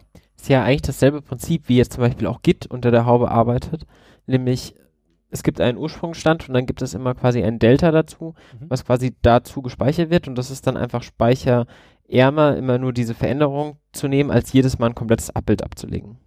Genau. Das heißt, an der Stelle tausche ich eigentlich einfach Speicherkosten im Gegensatz zu Berechnungskosten, oder? Dann der Grundvorteile von Event Sourcing ist eigentlich weniger Speicher- oder Computation-Optimierung, sondern ein Muster, das sich in dieser Welt eigentlich, glaube ich, sehr stark bewährt hat, ist, diese Änderungsevents einmal wirklich zentral aufzuheben und zwar in einer Weise aufzuheben, dass sie nicht mehr nachträglich verändert werden können. Das heißt, ich habe einen sagen Immutable Store, wo ich einfach alle Events, die mich interessieren, reinpacke in der richtigen Reihenfolge. Und die richtige Reihenfolge ist in dem Fall die Verarbeitungszeit oder die Event-Time? Es kommt, glaube ich, auf die Datenquelle an, wobei es eigentlich in den meisten Fällen die, die Eventzeit sein sollte. Okay. Ja. Und oft ist es ja so, um jetzt bei den Kunden, Kundendaten zu bleiben, dass ich dann eigentlich sagen, basierend auf meinen Kundendaten eigentlich verschiedene Anwendungen habe. Das heißt, in meinem Unternehmen ähm, habe ich wahrscheinlich viele Bereiche, die die Kundendaten benötigen, aber zu unterschiedlichen Zwecken.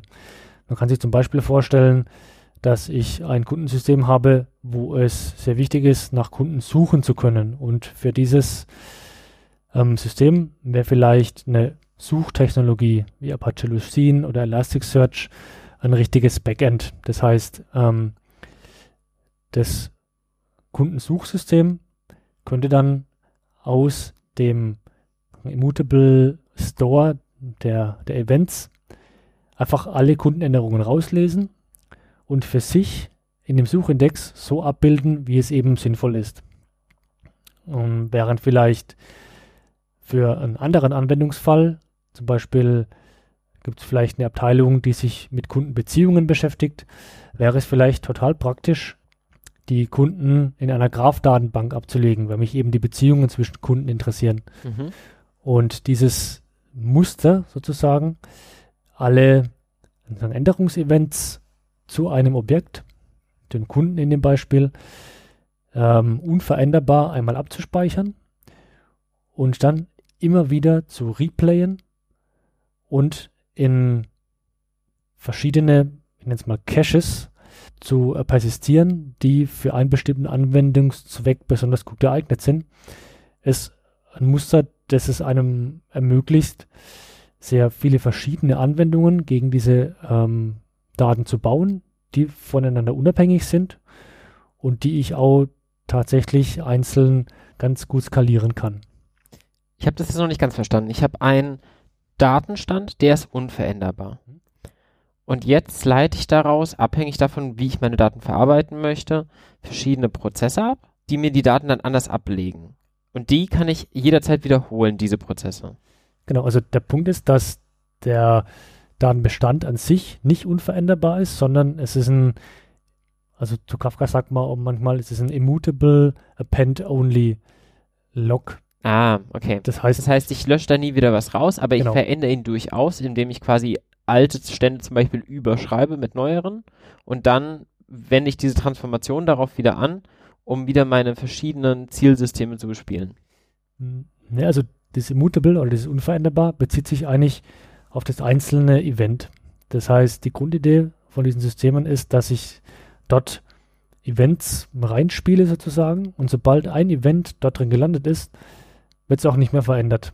Das heißt, um in dem Beispiel zu bleiben, mit der Kunden-E-Mail-Adresse, dieses Update oder die Info oder das, das Event, dass ein Kunde seine E-Mail geändert hat, wenn die zum Beispiel einmal in, in Kafka enthalten ist, dann bleibt die, dieses Event bleibt dann einfach genau so drin. Dieses Event selber wird nicht mehr verändert. Was sich aber verändert, ist, dass vielleicht später nochmal ein Event kommt mit der nächsten E-Mail-Änderung. Und das heißt, das einzelne Event wird nicht ähm, verändert, aber dadurch, dass ich immer in Summe alle Änderungsevents habe, kann ich mir aus der Abfolge aller meiner Events wieder den letzten Stand herstellen. Und das heißt, was dann alle dann konsumierenden Zielsysteme tun können, ist, sie können sich einfach alle Änderungen in Summe ähm, zukommen lassen. Das ist, dafür ist Kafka sehr gut geeignet, weil man eben ein Topic immer und immer wieder auslesen kann und können dann in ihren eigenen Datenprozesse die Daten so aufbereiten, wie es für ihre für ihr Ziel-Backend oder für ihre Ziel-Storage am besten passt. Das heißt, konkret könnte man sich vorstellen, wenn es zum Beispiel eine Abteilung gibt zur Analyse der Kundenbeziehungen, dann würde diese Abteilung ein Stückchen Software programmieren, das alle Änderungsevents zum Kunden aus Kafka ausliest und so aufbereitet, ähm, dass sie sinnvoll in der Graph-Datenbank reingeschrieben werden. Ich stelle mir das in der Praxis schwierig vor, dass man jede Zustandsänderung in einem Quellsystem, in einem Zielsystem adäquat abbilden kann, dass die nicht irgendwie aus dem Sync rauslaufen, weil im Endeffekt will ich ja ein Stück weit eine unterschiedliche Struktur haben, sonst bräuchte ich nicht diese zwei verschiedenen Systeme und es ist dann immer eine 1 zu 1 Übersetzung von jeder der Veränderungen in einem anderen System gibt, finde ich verwunderlich. Das stimmt. So letztendlich ist es so, dass man in dieser Denke sozusagen sind die, äh, die Backends oder die Storages der Zielsysteme eigentlich tatsächlich sowas wie, wie Caches. Wichtig ist bei, ist bei diesen Ansätzen, dass die, die Ground Truth sozusagen, also die, die, die letztendliche Wahrheit, dass die immer in dem Event Store sozusagen liegt, also in der Abfolge der, der letztlichen Events. Und inwiefern die Zielsysteme den eigentlich gleichen Datenbestand haben, ist dann tatsächlich in der Verantwortung der Zielsysteme. Die in der Kafka-Welt ist sozusagen die einzige Anführungszeichen Garantie, dass einfach alle relevanten Events in Kafka vorliegen. Die, der Vertrag ist, dass Kafka zusichert, diese Events wieder auszuspielen und das Zielsystem selber muss dann dafür sorgen, dass es diese Daten so aufbereitet, dass sie im, im eigenen Backend ähm, so vorliegen, wie es das System braucht. Mit was für Tools macht man diese Transformationen? Also wie bilde ich das ab, dass wir, sagen wir, eine E-Mail-Stammdatenänderung jetzt in der Welt der Graph-Datenbank adäquat gemappt wird? Mit was für Tools mache ich das? auch wieder unterschiedliche Möglichkeiten. Also wenn man auf dem Kafka-Stack ähm, bleibt, gibt es, also Kafka an sich kommt ja mit verschiedenen APIs. Wir haben eben schon Kafka Streams erwähnt. Kafka Streams ist eine API, um Datentransformationen zwischen Kafka-Topics auszudrücken. Das heißt, man liest aus einem Kafka-Topic oder aus mehreren, ähm, macht irgendeine Form von Transformation und schreibt wieder einen Kafka-Topic. Ähm, es gibt in der Kafka-Welt noch ein Framework, das nennt sich Kafka Connect. Und Kafka Connect bietet eben verschiedene Konnektoren für ähm, verschiedene Quell- oder Zielsysteme. Es gibt zum Beispiel eine Kafka Connect-Implementierung für zum Beispiel Elasticsearch, wo man Inhalte aus einem Kafka Topic ähm, eins zu eins oder beziehungsweise konfigurierbar in einen Elasticsearch Index reinschreiben kann. Und eine mögliche technische Implementierung, zu dem, was du gefragt hast, wäre, dass quasi die Abteilung, die den Kundensuchindex betreibt, dass die die Datentransformation in Kafka Streams implementiert und das letztendliche Wegschreiben dann über Kafka Connect implementiert und dann hat man eigentlich die ganze Kette sozusagen. Das ist aber letztendlich nur eine Option. Also für Kafka gibt es auch APIs in verschiedenen Sprachen. Das heißt, wenn die Abteilung lieber zum Beispiel ein ganz natives Java-Programm schreibt oder ein Python-Programm schreibt, um die Daten zu transformieren und ins Zielsystem zu packen, ist es genauso valide. Also, was vielleicht noch eine wichtige Unterscheidung ist bei den Stream Processing Frameworks, wir haben äh, ein Stream Processing Tool noch gar nicht so erwähnt heute, das wir in den Projekten ab und zu mal einsetzen, das ist Apache NiFi. Ähm, Apache NiFi ist im Vergleich zu den anderen Werkzeugen auch schon ein relativ altes Tool, ist auch ein bisschen mehr als zehn Jahre alt, wurde ursprünglich von der NSA entwickelt, um Daten aus verschiedenen Quellen in zum Beispiel Hadoop-Cluster ähm, reinzuladen. ein wichtiger Unterschied bei Apache NiFi ist, dass es ein grafisches Tool ist. Das heißt, ähm, Apache NiFi bietet die Möglichkeit, sich, das mal ganz klar zu sagen, Datenflüsse zusammenzuklicken, statt sie zu eigentlich programmieren. Das heißt, NiFi hat auch verschiedene Konnektoren zu verschiedenen Systemen, zum Beispiel einen Datenbank-Konnektor, einen File-Konnektor, einen API-Konnektor, HTTP-Konnektor. Das heißt, ich kann mir in NiFi rein durch Drag and Drop oder oder sagen Clicky Bunti, kann ich mein NiFi an verschiedenen Datenquellen dran klemmen, kann dort ähm, Datenflüsse mir auch zusammenklicken mit einer Menge an vorgegebenen Prozessoren. Ich kann zum Beispiel mir in NiFi, wenn ich mir vorstelle, ich habe einen Datenstrom, da sind Kassenbons im JSON-Format enthalten, kann ich mit den JSON-Werkzeugen von NiFi, kann ich mir zum Beispiel aus dem Kassenbon verschiedene Felder rausholen, ähm, die anpassen, umschreiben und in ein Zielsystem wegschreiben. Und was wir da immer wieder sehen bei Kunden, das hat natürlich einige Vorteile. Ich kann Leute an das Bauen der Datenstrecken setzen, die jetzt nicht unbedingt aus der Programmierwelt kommen. Das heißt, ich erweitere den Kreis der Menschen, die diese Datenstrecken definieren können. Ähm, das ist die, das sind, sind, die Vorteile sozusagen. NiFi ist auch, was wir, wie wir es ja nicht kennengelernt haben, relativ reifes Tool, das ja, viele gute Features mitbringt. Allerdings ist halt das Programmierparadigma wirklich grafisch und Du hast vorher mal gesagt, für Data Scientisten klingt diese Rolle des Data Engineers an der Stelle so nach Daten verbinden, einfach stöpseln relativ langweilig. Ich muss gestehen, das klingt das für mich auch gerade. Was macht da die Herausforderung aus? Also die Herausforderung ist, glaube ich, wie bei allen grafischen Tools oder beziehungsweise, also letztendlich bietet NiFi eigentlich Funktionsblöcke sozusagen. Das heißt, ich habe zum Beispiel einen, einen JSON, JSON-Prozessor, der gewisse Dinge kann, andere Dinge nicht kann. Ähm, oder ich habe zum Beispiel einen XML-Prozessor, der manche Dinge kann, andere Dinge nicht kann. Und die Herausforderung beim Bauen einer NiFi-Strecke ist, das Problem, das ich habe, umzusetzen in die Funktionsbausteine, die mir zur Verfügung stehen. Das ist, glaube ich, auf sehr vielen Ebenen letztendlich, wenn man programmiert und mit einer API arbeitet oder mit einem, mit einem Framework, mit einer Library arbeitet, habe ich ja genau die Möglichkeiten zur Verfügung, die mir diese Library bietet. Und letztendlich ist NiFi eine grafische Library, um Datenflüsse, Datentransformationen zusammenzubauen. Ob und inwiefern das spannend ist, hängt, glaube ich, ein bisschen von dem Geschmack desjenigen ab, der das baut. Wenn man aus der Programmierwelt kommt, ähm, sind viele Dinge in so einer grafischen Welt sehr, sehr umständlich. Hm, Schleifen sind so ein Beispiel. Jeder Programmierer kann mit Schleifen umgehen, kann damit halt mit geschachtelten Schleifen sehr viele Dinge sehr effizient oder schlank äh, lösen.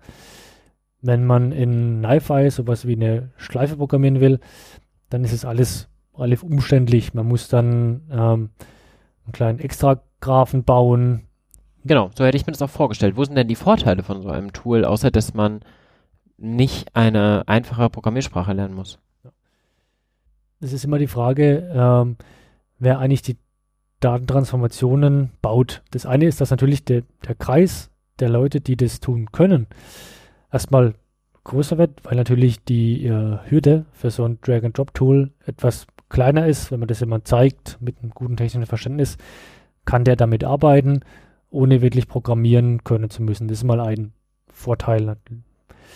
Der nächste Punkt ist, dass man, je nachdem, was man tun möchte, wo Knife City seine Stärken hat, ist, wenn man sehr schnell Datenpipelines prototypen möchte oder mal schnell Dinge ausprobieren möchte. Dadurch, dass NiFi eben so viele Funktionsbausteine schon, schon mitbringt, die man eben nutzen kann, ist man eben sehr schnell fertig, wenn diese Funktionsbausteine genau das abdecken, was ich gerade brauche, logischerweise.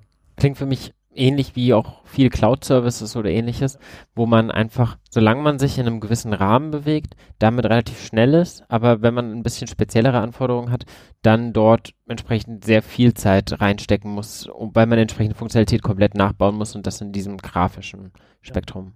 Ich glaube, das ist das Bild, das da auch genau passt. Man kann natürlich, es gibt in NiFi auch die Möglichkeit, ähm, sich selber eigene Prozessoren zu programmieren. Es gibt auch in NiFi Prozessoren, die zum Beispiel externe Code-Schnipsel aufrufen, Stichwort ein Execute-Script-Prozessor. Sprich, ich kann natürlich auch anfangen und NiFi mit sagen, Programmierbordmitteln zu, zu erweitern. Das kann ich machen, ähnlich wie in der Cloud, wenn ich mir meinen eigenen Code, zum Beispiel in eine Lambda-Funktion hochlade und dort ausführe.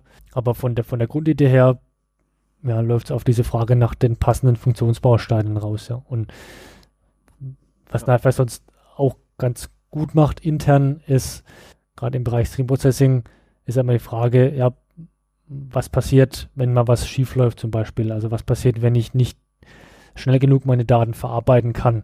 Die Daten kommen aber immer nach. Ähm, und da hat NiFi auch ganz gute Ansätze, dass man über Backpressure zum Beispiel automatisch regeln kann, dass die Geschwindigkeit der Datenquellenlieferung gedrosselt wird, wenn mein Processing nicht schnell genug ist. Also da macht NiFi relativ viel intern unter der Haube relativ gut. Könntest du noch mal kurz auf Backpressure eingehen? Mhm. Was versteht man darunter? Genau, also Backpressure oder eine, eine, eine Herausforderung, die man in der Datenstromverarbeitung hat, gerade im Vergleich zu Batch, ist ja, dass die Datenquelle, ganz platt gesagt, nie aufhört. Das heißt, ich habe unterscheidet zwischen, zwischen unbounded und bounded Datasets. Im Batch Processing habe ich immer bounded Datasets, sprich ich weiß immer ganz genau. Ähm, ich kenne die Grenzen meines genau. Datenbereichs. Genau, ich kenne die Grenzen meines Datenbereichs, genau, das ist gut, gut ausgedrückt. Die kenne ich im Stream Processing nicht. Das heißt, ich habe einfach eine, einen Datenstrom, eine Datenquelle, die kann man sich vorstellen wie ein Fluss oder einen kleinen Bach, wo einfach immer mehr an, an Daten nachkommen sozusagen. Und wenn ich jetzt so einen Datenstrom habe von Events, will ich ja immer auf diesen Events irgendwas tun. Ich möchte sie anreichern, auslesen, verarbeiten. Und das braucht ja immer auch ein bisschen Zeit. Das heißt, die Datenverarbeitung selber, klar logisch, braucht eine gewisse Menge an, an Zeit. Ich habe jetzt natürlich ein Problem, wenn die Zeit, die ich zum Verarbeiten der Daten brauche, größer ist als die Zeit, in der wieder neue Daten reinkommen. Das heißt, wenn ich zum Beispiel für die Verarbeitung einer Message sozusagen fünf Sekunden brauche, es kommen aber alle zwei Sekunden zum Beispiel neue Daten rein, ist klar, dass die Verarbeitung länger dauert. Verarbeitung länger dauert und sich ein eben Stau immer größer wird. Ein Stau, genau. Der Stau wird immer größer. Und Backpressure ist ein Mechanismus, um quasi diesen Stau nach vorne sozusagen in der Datenverarbeitungspipeline zu melden. Wenn sich so ein Stau bildet, dann ist es ja sichtbar dadurch, dass sich an einer Stelle ähm, die Größe eines Puffers immer stärker vergrößert. Das heißt, ich habe irgendwo einen Eingangspuffer, da werden die eingehenden Daten zwischengepuffert und werden eben nach und nach verarbeitet. Und wenn die Größe dieses Puffers immer wächst, heißt es, oh, ich habe einen Stau.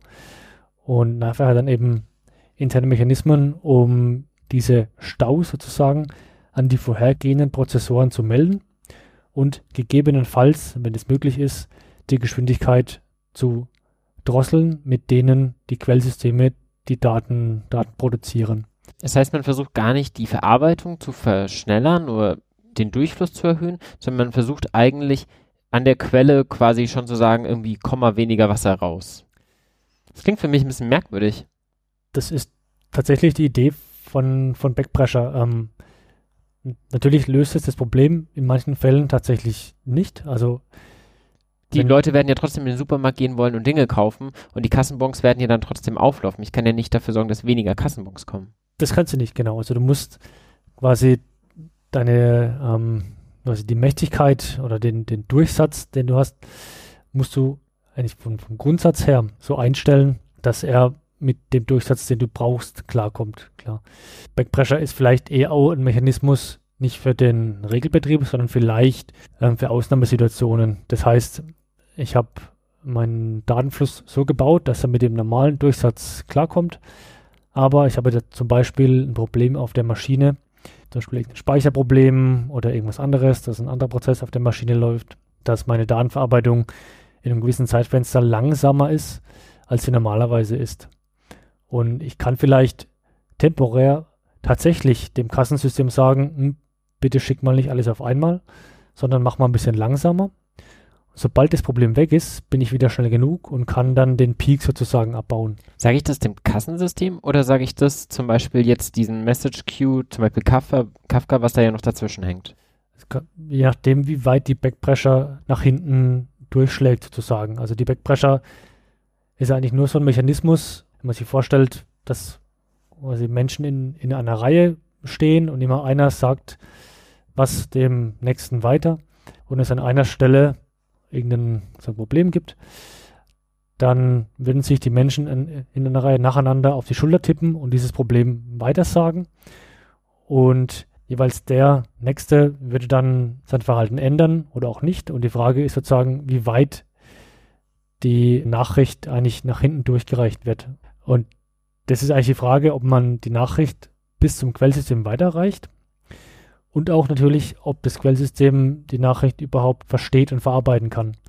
Aber im Endeffekt, wenn ich dazwischen schon eine Person habe, die vom Prinzip her einfach in der Lage ist, den ganzen Fluss, der da ankommt, erstmal zu stauen, dann brauche ich ja eigentlich dann auch nicht mehr weitergeben. Das heißt, eigentlich genau. versucht man schon, die nächste Instanz in dieser Kette von Datenverarbeitungsschritten zu finden, die für mich diese Backpressure abfedern kann, oder? Das heißt, du da ausdrücken, genau. Also man sucht eigentlich den in der Kette nach oben, der mit dem Puffern, in Anführungszeichen, das kleinste Problem hat. Ja. Gäbe es auch die Möglichkeit, eben den anderen Schritt zu gehen und zu sagen, okay, bitte gib mir nicht weniger Daten, sondern ich skaliere zum Beispiel an der Stelle jetzt horizontal und stelle einfach weitere NiFi oder Spark oder Flink oder ähnliche Instanzen, zum Beispiel in der Cloud daneben? Klar, also die auch wieder je nach Tool unterschiedlich.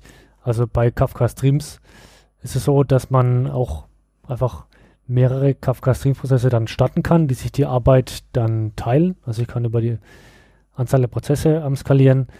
Ähm, Naifa kann ich auch parallelisieren, Spark Streaming genauso. Ja, also die Tools an sich bieten eigentlich durch die Bank weg alle Möglichkeiten, durch Parallelprocessing den Durchsatz selber zu, zu erhöhen, klar.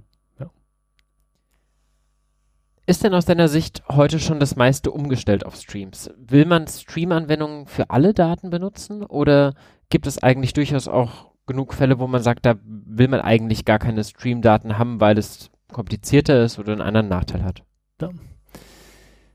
Also aus unserer Sicht wird das Thema der, der eventorientierten Plattformen oder Streamverarbeitung immer wichtiger, ist aber, denke ich, noch ein Weg dahin für viele Firmen. Also was wir mitbekommen ist, dass das, das Grundparadigma von der eventbasierten Verarbeitung oder von der Streamverarbeitung ist schon signifikant unterschiedlich zu dem, was man so kennt. Und das heißt, es ist auf jeden Fall ein, ein Prozess, um neue Anwendungen auf die Welt des Event-Processings umzustellen. Man sollte das natürlich auch nicht blind tun, wie eigentlich bei den meisten neuen Werkzeugen, Architekturen, Paradigmen, sondern soll sich immer wirklich fragen, ähm, habe ich einen Anwendungsfall, der von den neuen Möglichkeiten profitiert. Also gilt eigentlich für die meisten Ansätze. Das heißt, wenn ich, äh, wenn es für meinen Business Use Case total okay ist, die Daten mit einer Verzögerung von einer Stunde zu bekommen oder vielleicht sogar mit einem Tag, habe ich letztendlich keine oder kaum Vorteile durch diese eventbasierten oder streamingbasierten Ansätze. Also es geht bei den eventbasierten Ansätzen wirklich darum, vor allem die Diskrepanz zwischen der Zeit, wo ich die Daten dann eben habe und analysebereit vorliegen habe und der Entstehungszeit zu minimieren.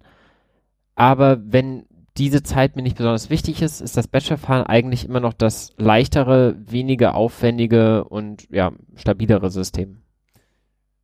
Kann man so grundsätzlich sagen, ja, also vielleicht noch allgemein ein Wort, also die sagen, neue Welt der eventbasierten Systeme oder der eventorientierten Systeme ist aktuell, denke ich, auch noch ein sehr starkes Hype-Thema. Also unter anderem auch natürlich sehr stark getrieben durch zum Beispiel Confluent, die Firma hinter Apache Kafka.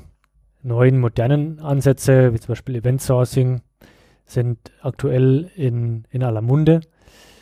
Was auch hier natürlich gilt, eben, eben schon gesagt, auch wie für die meisten anderen Technologien oder Architekturen ist, dass ähm, natürlich auch die neuen Ansätze wieder ihre eigenen Herausforderungen mit sich bringen. Das heißt, unsere Empfehlung wäre, sich wirklich für jeden ähm, Use Case anzugucken, bringen eventorientierte Ansätze einen Mehrwert und muss sich dann aber auch im Klaren sein, dass man den Weg bis zum Ende gehen muss.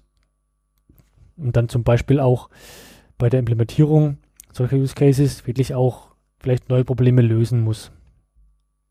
Ansonsten, wer sich ein bisschen hat verwirren lassen von den ganzen Namen der ganzen Frameworks, die wir hier benutzt haben aus dem Hadoop-Ökosystem mit Spark und Storm und Elasticsearch und so weiter, dem sei noch ein anderer Podcast empfohlen. Ich höre ganz gerne noch den Roaring Elephant Podcast, der ist englischsprachig, aber bietet da wirkliche tiefe Einblicke, Fachpodcasts in das Hadoop-Ökosystem. Und genau, hättest du irgendwelche Link-Empfehlungen oder ähnliches, wer da noch tiefer in die Welt von Batch- und String-Datenverarbeitung einsteigen möchte? Du hast ja einen Talk auch gehalten dazu auf unseren Meetups, den könnten wir natürlich verlinken. Mhm, genau. Also wir den als Video? Gibt es leider nicht als Video, da gibt es nur die, die, ähm, die Folien davon. Ganz sonst ganz grundsätzlich, eben schon erwähnt, ähm, die Firma Confluent ist ja die Firma hinter Apache Kafka, ähm, die auch einiges sehr gutes Material hat rund um das Thema eventorientierte Systeme. Gibt auch sehr viele Vorträge dazu. Es gibt auch immer wieder Meetups, wir auch schon mit Confluent gemeinsam ähm, gemacht haben. Also grundsätzlich ist die Firma Confluent auch eine sehr gute Anlaufstelle, um sich mal über die eventorientierte ähm, Welt zu, zu informieren. Sehr gut. Dann bedanke ich mich bei dir, Dominik für die ganzen Erklärungen und hoffe, dass ihr auch einiges gelernt habt. Und genau, ansonsten, die nächsten Folgen sind in Planung. Wir hören uns ganz bald. Dann noch vielen Dank von mir, dass ich hier sein konnte und alles Gute. Auf Wiederhören.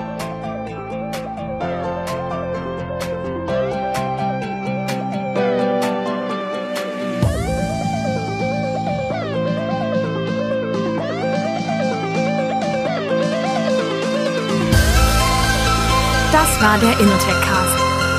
Vielen Dank fürs Zuhören und bis zum nächsten Mal.